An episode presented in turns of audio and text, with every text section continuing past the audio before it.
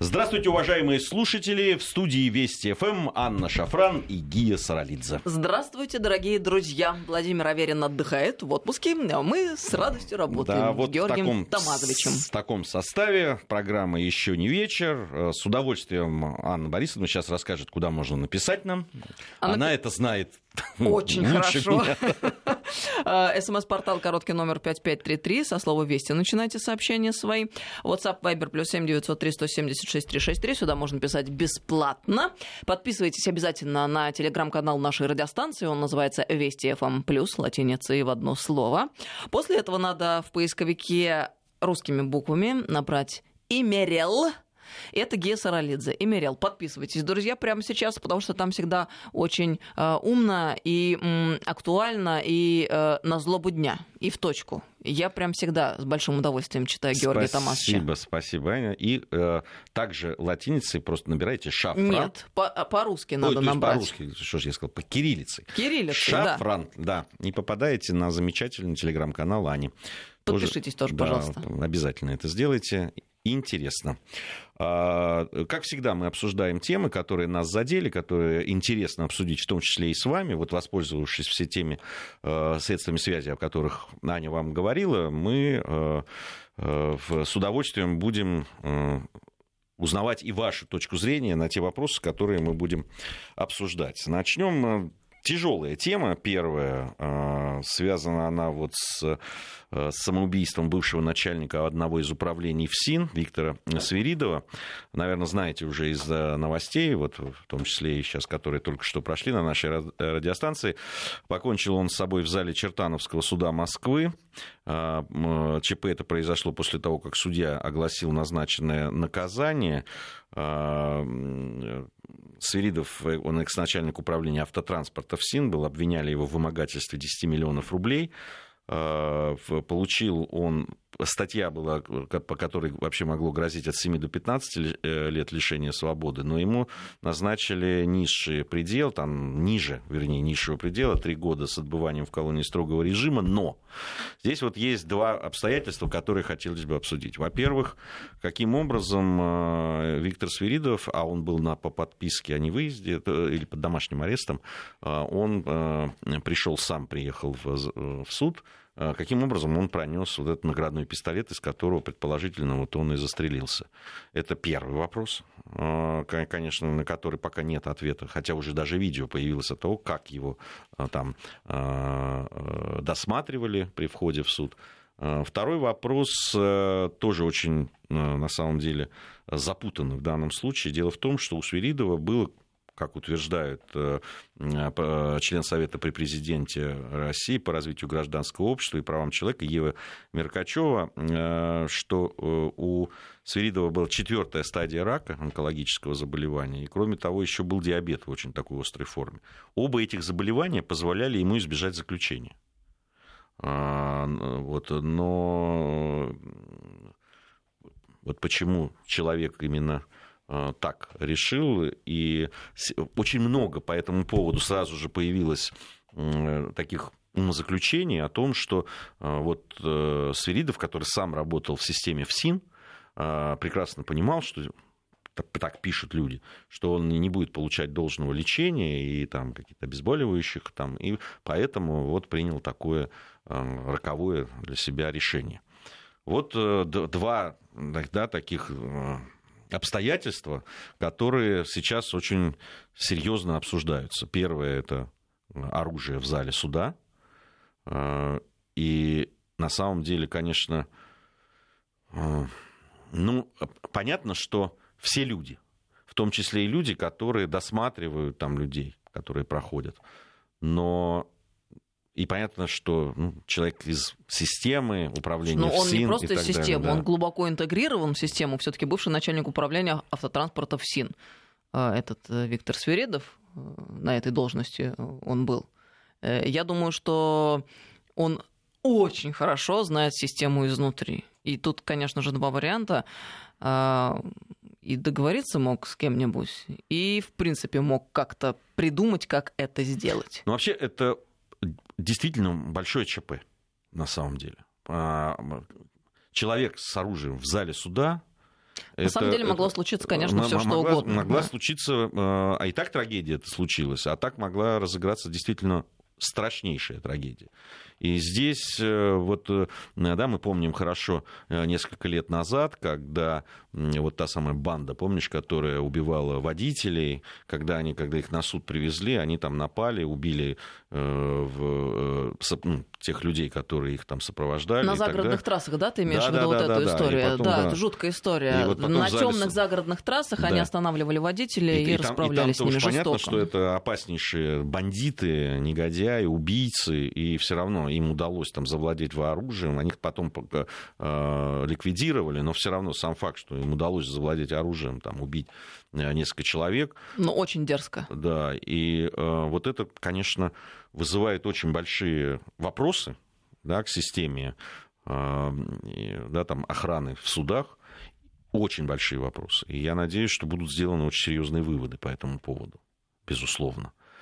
Вторая, вот, э, вот эта вот неразбериха тоже с э, да, там с, с диагнозами, с диагнозами и, и, с, и с бумагами, которые должны сопровождать. Потому что говорят о том, что у человека четвертая стадия рак, диабет в какой-то острой форме. При этом у суда, насколько я понимаю, не было э, никаких э, по этому поводу документов. По каким причинам? И адвокаты ничего не говорят по этому. Вот э, тоже, тоже очень много вопросов. То есть, если человек находится действительно в таком положении и с таким э, здоровьем и так далее, что он может даже там 3-4 месяца, как утверждают правозащитники, даже не дожить даже до, ну, там, пока будет разбирательство с этими бумагами. То почему раньше это было не сделано? Я, вот правда, одни вопросы. У меня вообще нет ответов на, на, на них. Э, при том, что ну, вот да, сейчас достаточно много информации выходит, но они пока не дают ответы на эти вопросы. Но история очень странная, э, история печальная, потому что в любом случае, когда ты слышишь о том, что человек совершил самоубийство, ну, это сразу на много мыслей наводит. Тут, знаешь, на самом деле, ведь мы не можем, конечно, знать, да, что сподвигло его. Может быть, с одной стороны, вполне очевидные вещи, такие как болезнь, невозможность получать э, достойного лечения, необходимого в местах не столь отдаленных, э, раз уж ему этот срок э, дали. С другой стороны, понимаешь, все-таки начальник, начальник который привык к определенному а, положению в обществе, а, который взят а, на попытки вымогательства 10 миллионов.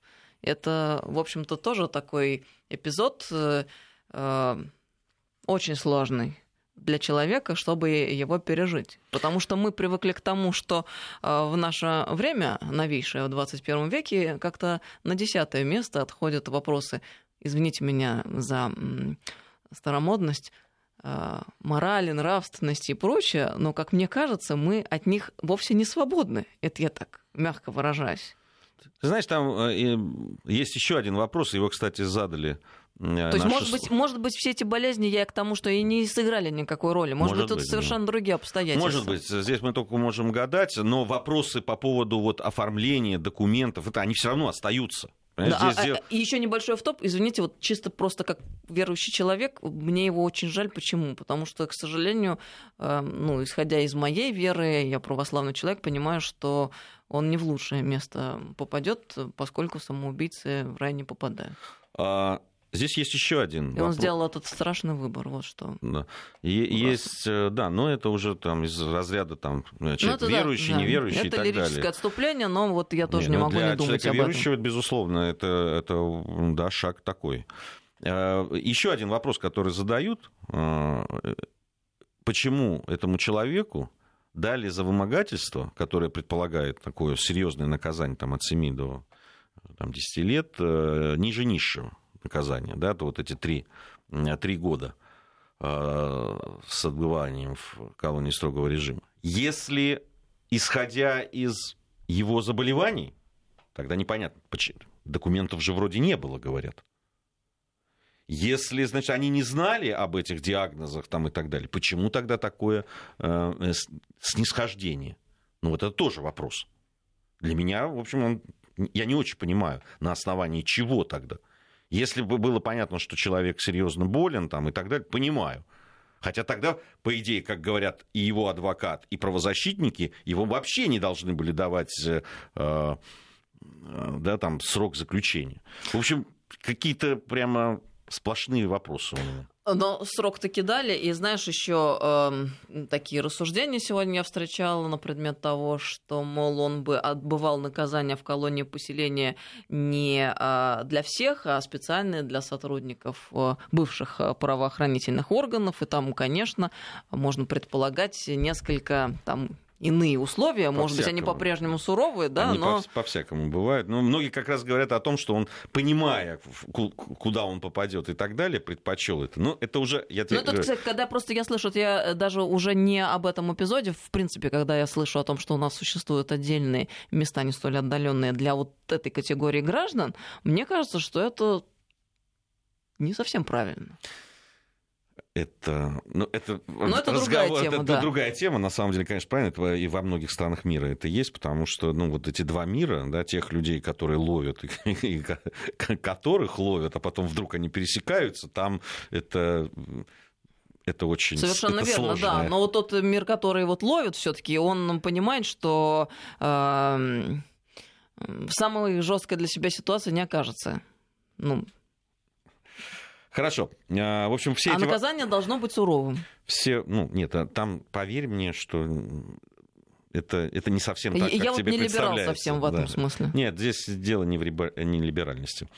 А, по поводу э, самой этой э, происшествия и так далее. Вопросы, которые мы поставили, они должны быть поставлены и не только нами, как журналистами, но и э, теми людьми, которые за все это отвечают. Наше дело это как раз вот посмотреть на это все и поставить вопрос. У нас спрашивают, ну зачем вот у вас нет ответов на эти вопросы, зачем же вы это обсуждаете? Мы ровно обсуждаем, мы ставим те вопросы, которые общество должно ставить в связи с такими громкими вещами. Вот и все. И посмотрим, что нам ответит на это.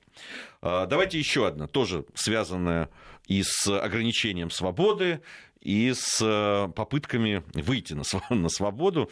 Сегодня тоже очень громкая такая история, которую на многих э, информационных площадках обсуждали. Это э, побег жительницы Петербурга из больницы имени Боткина в Петербурге. Значит, там сообщали о том, что э, эта женщина должна была находиться на карантине по э, э, коронавирусу 14 дней. Она приехала из Китая в конце января.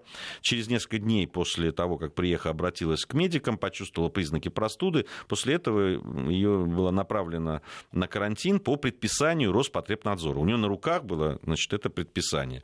Вот. И по данным значит, и правоохранительных органов уже, и собственно, сотрудников больницы, жительница Петербурга покинула изолированный бокс. Она там замкнула электрическую цель для разблокировки замка. Причем это она снимала, как-то там рисовала в интернете есть, значит, ее заявление. Она рисовала, как она это все делала и так далее, чтобы вырваться на свободу. С одной стороны, ну, действительно, такой Джеймс Бонд в юбке, значит, вырвалась на свободу. А, многие так иронизируют по этому поводу. С другой стороны, вот, друзья, ну, на секундочку представьте. То есть она посчитала, эта э, женщина, что она э, знает, что она не, не болеет ничем, никакого вируса у нее нет, ни коронавируса, ни другого и так далее. Я прекрасна, я замечательная, и свободу мне свободу. Вот, и кто-то даже поддел, молодец, там и так далее. Но на секундочку представьте, что, ну вот, а окажется у нее этот зловредный коронавирус не самый маленький город Санкт-Петербург.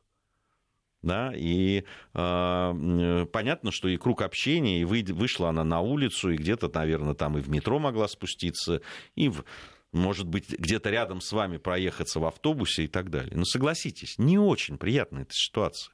Не дай бог, если. И тут же как-то не очень смешно становится. Ну, вот с этим аргументом геи, безусловно, не согласиться нельзя. Но одновременно, вот смотри, сидишь ты и рассказываешь мне эту историю.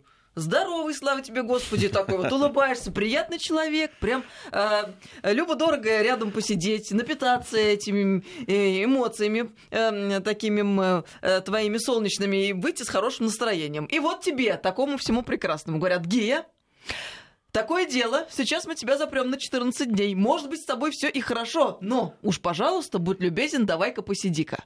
И ты, знаешь... Я Ничего. Поверь, я да. сяду 14 я, да, дней. конечно, ты буду, пойдешь ты же и знаешь туда меня. засядешь и просидишь там 14 дней. И тут я понимаю, что это для многих странно прозвучит, но я вспомнила сейчас про себя историю, пока ты рассказывал нам о жительнице Петербурга. Ну, это было приятное событие. Я сына своего родила. И э, так вышло почему-то, я не знаю, что пробыла прям несколько дней подряд, нам 4 или 5, вот в больнице не выходя, прям никуда. Вот просто палата, коридор, палата, коридор, палата. Хотелось. Ты понимаешь, я себя почувствовала уже где-то на третий день, как в тюрьме. Мне стало как-то душно, неловко. Не... Это, я понимала, что есть необходимость, все такое и так далее. Но как только то в тот момент, когда меня выписали, я вышла наружу, я почувствовала такой опьяняющий дух свободы ни с чем не сравнимый. Ты знаешь, наверное, такой дух свободы э, у меня первый и последний раз вот это вот ощущение было. И, и я в тот момент я поняла, что это действительно было заточение. Не надо меня сейчас, пожалуйста, упрекать, что вот я такая, значит, э, мать нехорошая. Все, все нормально, все мы радовались, все, сына я люблю и так далее. Но, тем не менее, я понимаю, что это такое находиться в больнице без возможности выйти и э, в то самое время, когда ты ощущаешь себя в общем общем-то, неплохо. Э, я, я понимаю тебя. Я э, все понимаю, но у тебя же не было а, угроза того, что ты выйдешь и, и заразишь полгорода каким-нибудь страшным коронавирусом, этим коронавирусом, и, а, да, и, и станешь источником многочисленных бед для людей. Да, но чувство мне этой девушки абсолютно понятно. Когда ты понимаешь, что чувствуешь себя сейчас... хорошо, а, можешь а, сейчас... создавать прибавочный продукт, и в то же самое время, значит, или, тебя или, или на создавать дней. проблемы для там, других людей. Не, подожди, ты сейчас говоришь, что хорошо быть э, богатым и здоровым, а не э, бедным и больным. Да, я понимаю, но, это я но понимаю. Ты это от меня, лучше быть я, на свободе. Чтобы я однозначно осудила эту бедную девушку. Я не, я не, не про осуждение, я про меру ответственности за то, что ты делаешь. И я не могу с тобой не согласиться, что все-таки, если положено, предписано, а инструкции писали, э, я верю, все-таки не глупые люди, они знали, о чем говорили, и надо соблюдать. Но, понимаешь, чувство мне я ясно. По, по поводу... я, нет, конечно, она сделала плохо. И ты это меня вынудил это что а я осуждаем, потому что это безответственность. Ну да, да, да. Я в этом смысле еще раз хочу выразить гордость за Отечество, потому что то, как мы эвакуировали своих граждан, так никто не поступил. Более того, мы же не только своих эвакуировали, как выясняется. Там еще э, был Казахстан, была Армения, была Белоруссия, представители этих трех государств, и э, в количественном соотношении их было, может быть, даже больше, чем российских граждан. И что самое интересное, друзья, обратите внимание, эти люди, а, наверное, в какой-то момент пришли в посольство своих стран с просьбой эвакуироваться, раз уж такая пляска пошла, а им сказали, извините, уж как-то не получится, давайте вот, мол, к русским. И чем закончилась история? Опять мы русские, всех спасаем. Ну, да, некрасиво ли? Но, Очень но, хорошо, но я считаю, мы молодцы. На- нашлись, конечно, в кавычках умные люди, которые там начали говорить, что не те условия были, не так везли и так Слушай, далее. а здесь я хочу вспомнить путая, значит, слова бизнес... нашего коллеги Владимира Соловьева. Нормально, вот эти люди, которые специалисты во всех вопросах, а вы сами не хотите ли потом а, пролететь на борту того самолета, в котором эвакуировали, вот нормального э, самолета, регулярный рейс, в котором эвакуировали до того э, людей с подозрением на коронавирус? Не приходит в голову такая вот простая мысль? Да, его, наверное, дезинфицировали, но вы уверены, что его правильно там дезинфицировали и так далее. А потом э, правила эти, наверное, не случайно существуют. Я на, ну, как бы, человеку здоровому, адекватному, мне кажется, не, ну, понятно, что Министерство не, обороны, если этим не занимается... Не надо путать, да, там, ЧП и экстренную эвакуацию, э, да, причем вот с, э, такую эвакуацию из э, с такими опасностями, да, там, и так далее, с, с туристической поездкой. Ну, просто не надо. Потом, судя по тому, что я там читал в, в тех же социальных сетях, те же американцы говорили о том, что вот посмотрите, как русских вывозили. Не то, что... Потому что были организованы транспорт, это, которые подъезжали к месту сбора там, и так далее, их доставляли. Американцы вылетали оттуда, между прочим, тоже военно-транспортниками, но при этом они сами добирались самостоятельно до места сбора, не было никаких там логистики и так 48 далее. 48 часов они прождали в аэропорту э, борта, плюс, насколько я э, видела информацию, они сами еще платили за эту эвакуацию. Да, да. И это не просто американцы говорили, это в Вашингтон-Пост была Написано. публикация. Совершенно верно. И они похвалили нас, русских, между прочим, да. и поставили в пример. Они просто те люди, которых эвакуировали, они сказали, вот у русских было все организовано просто э, на высшем уровне, а мы как скот нас везли. Вот так они сказали. У нас новости после новостей. Продолжим. 20.35 в Москве. Программа «Еще не вечер». Анна Шафран и Гия Саралидзе в студии Вести ФМ эм. по-прежнему. Ань, ты хотела добавить? Да, нам сообщений много вы присылаете. 5533 Вести. Напомню, 5533 короткий номер. Со слова Вести начинайте сообщения свои. WhatsApp, Viber, плюс 7903 176 363. Сюда бесплатно можно писать. А, тут э, есть очень продвинутые люди, которые прям, э, э, видимо, большие знатоки в самых разных вопросах пишут, какой рай, он преступник. Я вам просто так скромно напомню, что первый человек, который вошел в рай вместе со Спасителем, Господом нашим Иисусом Христом, это был как раз а, преступник, который э, рядом с ним на соседнем кресте был распят. Ну, так просто к сведению. А, это к вопросу о том, что у нас очень, очень многие прям такие э, э, добренькие, а, с одной стороны, а с другой стороны, сообщения вы присылаете довольно странные порою. А, я никого не оправдываю. Я просто о том, что существуют какие-то другие вещи другого порядка. И если человек совершил самоубийство, то я не могу не испытывать по этому поводу ну, соответствующих чувств. Потому что для меня, как для верующего человека, это говорит о том, что он сам себя лишает вообще каких-либо перспектив. Потому что здесь у нас жизнь временная, а уходит он в жизнь вечную, совсем другую. А, тут еще нам прислали я не видела таких сообщений, но написали, что, мол, у этой девушки трижды брали анализы, и трижды они были отрицательные на этот коронавирус. Я, там, ты знаешь, э, там вот э, разные сведения по этому поводу. Она утверждает, что брали, э, врачи говорят о том, что, ну вот главный врач больницы имени Боткина, Алексей Яковлев, он давал несколько интервью разным телеканалам, и он говорил о том, что лечебное учреждение не имеет права ограничивать свободу граждан и лишь занимается предоставлением возможности находиться находиться на обследовании. Но, но при этом поведение человека э, который, кстати, добровольно подписал согласие ехать в больницу, и ей было сказано, сколько она должна там пробыть, э, и сама там принимает решение, покидать ей или не покидать, что она, э, что такие действия являются безответственными, и я с ним, в общем, согласен. Можно, конечно, разбираться там, может быть, зря ее держали. Ну, понимаете, ну вот я точно не могу это определить. Здесь мы либо доверяем медикам, которые это делаем, либо сами говорим, знаете что, мне кажется, что вы что-то не то делаете, я пошел отсюда. Ну, понимаете, вы берете на себя э, э, таким образом ответственность. Вот теперь скажите, эта женщина, она вышла там, да, общалась с другими людьми. Кстати, об этом нам писали тоже наши слушатели.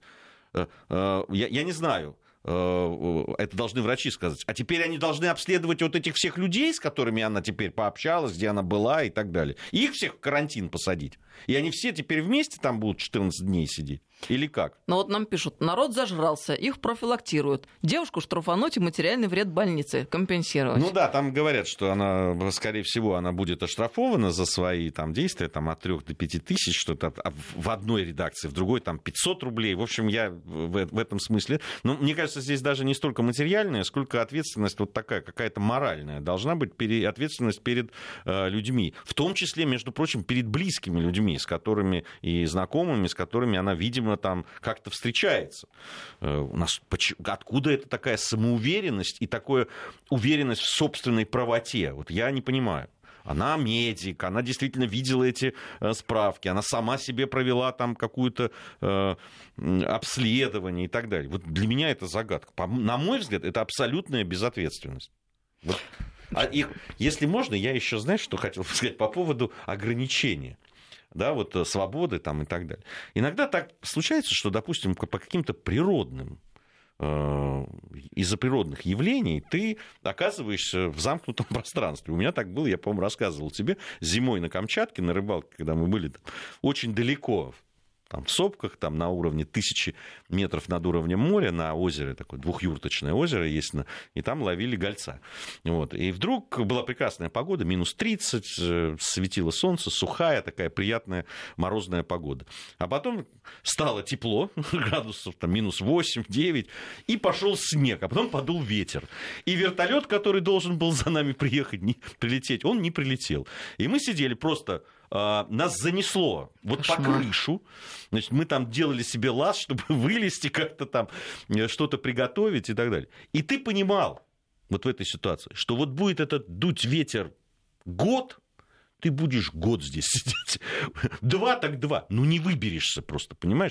И мне кажется, что вот эта ситуация с коронавирусом, да, который две недели, вот здесь надо сказать, меня завалило снегом, и я отсюда выйти не могу. Все. Слушайте, но вот мне кажется, люди э, очень часто, к сожалению, это происходит, э, слушают, но не слышат. Гей, я где-нибудь сказала о том, что э, надо манкировать своими обязанностями я гражданина. Про... Я не в тебе. Нет, я к ней. Смотри, ну просто люди противоречите. Летели в некомфортных условиях, э, будьте счастливы и не жалуйтесь. Это про эвакуацию. А вот в больнице оставили страдалец. А сколько людей из-за него, из нее могло пострадать? И вам было бы так же смешно? Слушайте, друзья, вы понимаете, что э, есть такая вещь. Можно понять чувство человека в тот самый момент, когда у него есть полная убежденность внутренняя, да, субъективная, но тем не менее, что он здоров и вынужден две недели сидеть. Вот эти вот чувства, они ни в коем мере не отменяют необходимости соблюдения и выполнения своего гражданского долга, который в данном случае заключается в необходимости отбыть эти 14 дней карантина. Я, с своей стороны, вообще параноик законопослушный. А, и у меня в этом смысле проблемы и с собой сложности, потому что я не могу иначе поступать. Но а, не надо а, а, вот кривить душой и а, выставлять себя такими прекрасными персонажами. Вот ни у кого, понимаешь, из наших слушателей не зародилось в душе такого чувства, что, мол, ай-яй-яй, там э, 14 дней здоровый человек сидит. Все вот сказали бы, да, мне предписали 14 дней, я просижу, потому что я молодец. Вы все молодцы, да? Но я тогда могу вам только по позавидовать. Прям все молодцы, и никто бы камень не бросил. И дорогу. Прям все без греха. И все дорогу в неположенном месте ни разу не переходили. Вот откуда у людей вот это полное отсутствие самокритичности? Не, ну здесь, здесь на самом деле не про самокритичность, а по отнош... про отношение к тому человеку, который вот это все сделал. Да, еще, извините, да. тут написали, значит, а, где-то про то, что людям при эвакуации а, поставили, мол, два ведра вместо туалета, и а, крутитесь как хотите. Я не знаю, были там два ведра или не было этих ведер, были там туалеты или не было туалетов, но я исхожу из простой вещи. Если это были военные самолеты, значит там есть некие условия, в которых и военнослужащие перемещаются из пункта А в пункт Б. Соответственно, эти же самые условия были предоставлены людям. Это тот борт, на котором было возможно переместить а, э, людей из зараженного Уханя или из зараженной Ухани, как правильно выражаться. Вы что хотите, чтобы там специально переоборудовали весь самолет за счет вас же, налогоплательщиков, за счет нас, друзья, или как? Ну, может быть, давайте определимся и как-то а, трезво смотреть будем на вещи. А те люди, которые э, в пух и прах там э, критиковали эту эвакуацию, это все, опять же, наш либеральный стан. Можно было открыть телегу, можно было открыть интернет, твиттер, все что угодно и прочитать, э, какое государство отвратительное, оно не обеспечило людям э, курортных условиях во время эвакуации. Им всегда все будет плохо. Вот что бы ни сделали, всегда все будет плохо, всегда государство, всегда власть будет виновата. Я по этому поводу сегодня нашего Федора Михайловича Достоевского вспоминала. Есть роман такой великий, бесы на все времена. У него вот э, что ни страница, всегда актуально. Наш русский либерал прежде всего лакей, только и смотрят, как бы кому-нибудь сапоги вычистить. Они первые были бы страшно несчастливы, если бы Россия как-нибудь вдруг перестроилась, хотя бы даже на их лад, и как-нибудь вдруг стала безмерно богата и счастлива. Некого было бы им тогда ненавидеть, не на кого плевать, не над чем издеваться. Тут одна только животная бесконечная ненависть к России в организм въевшаяся. Это цитата Федор Михайлович Достоевский, роман «Бесы». И э, это не только цитата, да. ненависть к России, это ненависть вот к власти, которую они отождествляют с Россией. И вы предлагаете на этих людей, что ли, ориентироваться? Тут не, можно вообще даже забыть о попытках им понравиться. Я... Всегда все будет плохо. Ты, ты знаешь, на, на самом деле, конечно, мне э, скажу как человеку изначально, в общем, достаточно либеральных взглядов э, и столкнувшимся с этими людьми, я действительно, у меня среди друзей есть либералы, которые, ну, настоящие. Поэтому я всегда говорю псевдолибералы. Потому что человек, который не слышит мнение другого человека, для меня вообще либералом по определению быть не может. Ну, то есть либеральных взглядов. Это всегда возможность высказать свою точку зрения, ее услышать, оспорить там, и так далее. У них этого нет напрочь. Они тебя никогда не слышат. Э, тут же, они тут же записывают тебя во враги, они тут же тебя да, там начинают э, сворой клеймить, причем делают это вот без, знаешь, без, без правил. Да, даже в драке уличной, в, моем, там, в моей юности и детстве были правила. У этих ребят правил нет. Они могут задевать родственников, они могут э, пинать человека уже там, да, упавшего там, и так далее. Ну, в образно я сейчас говорю. Хотя иногда думаю, что если дойдет до этого, то и не образно. Вот э, меня вот это в них э, убивает абсолютно. Непринятие вообще никакой другой точки зрения. А еще они, эти ребята, очень похожи вот на того мальчика, который кричал «волки-волки». Понимаешь, когда э, у нас есть право там, с чиновниками, с государством, да, говорить и высказывать свои претензии там, по поводу здравоохранения или пенсионной реформы, по поводу э, как раз там э, бюрократизма излишнего в каких-то вещах, там, да, и с этим бороться, как это делают наши с тобой там, друзья, коллеги, там, тот же Шота Гаргадзе, да, который опять борется за детей инвалидов, которым постоянно приходится вот эти подтверждать там вещи, ужасные истории.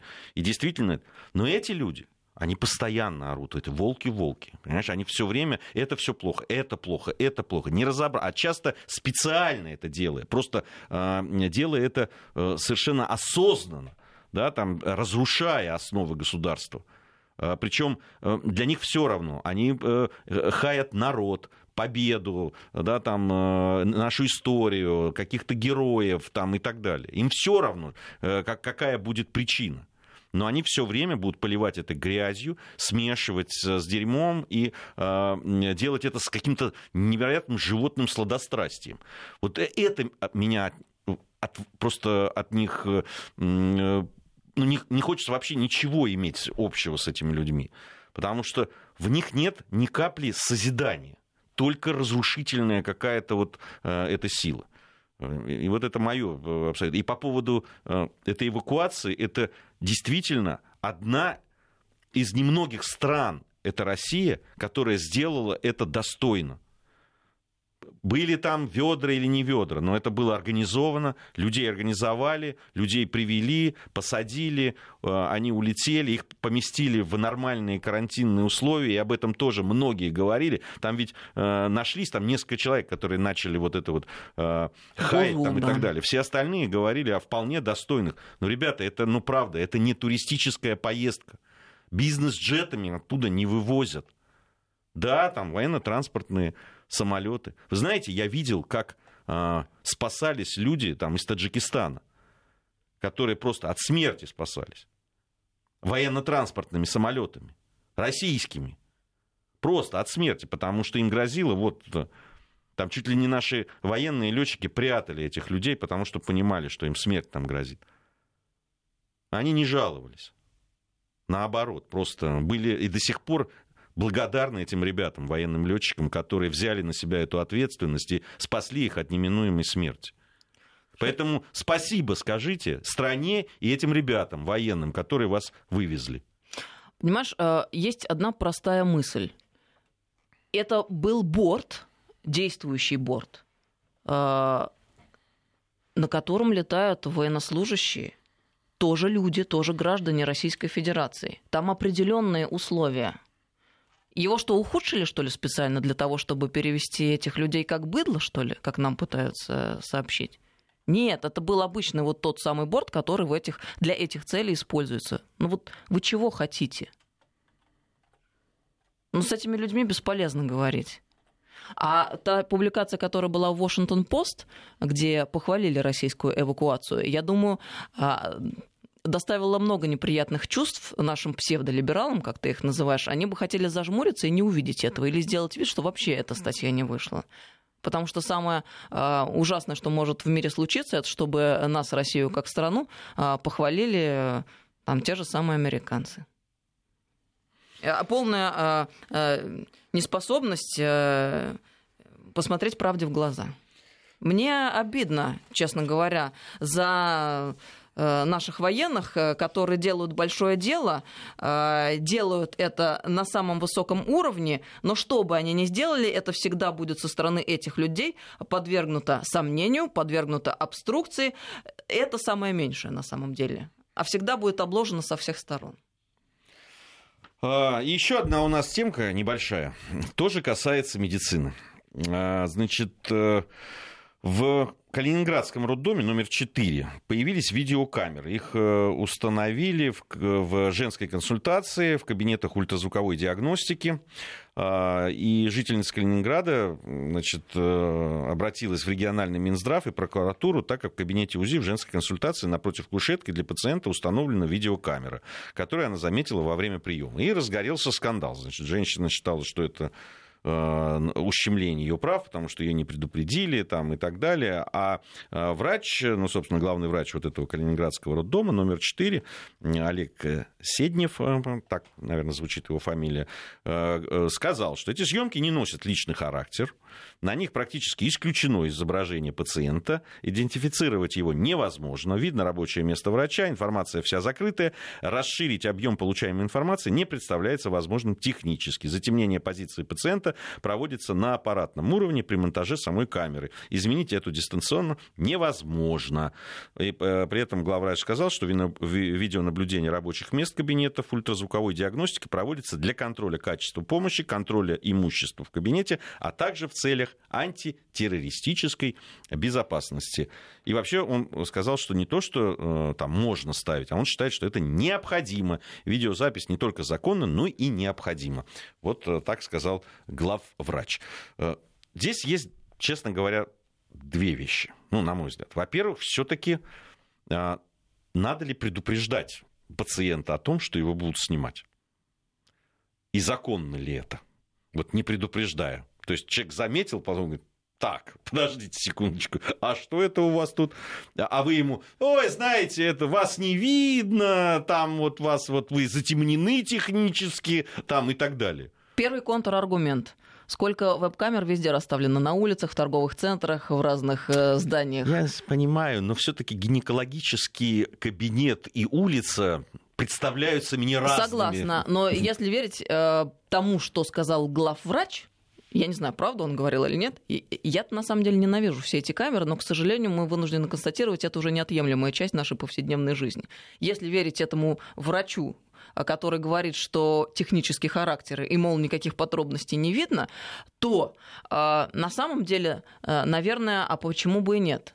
Э, простой пример приведу. Сколько случаев э, у нас в последнее время э, там, и нападений на врачей, да. и разных конфликтных ситуаций. Конфликтные в том числе и в, ну, там есть, пишут врачебная тайна, но на самом деле, с другой стороны, при возникновении конфликтных ситуаций, тогда именно наличие некого, да, видео вот, я материала, об этом. Ну, может стать... Ну, здесь э, э, наверное, стоит обсудить это со специалистами. У нас время нашей программы уже подошло к концу. Аня, большое тебе спасибо. Низкий поклон, Гия.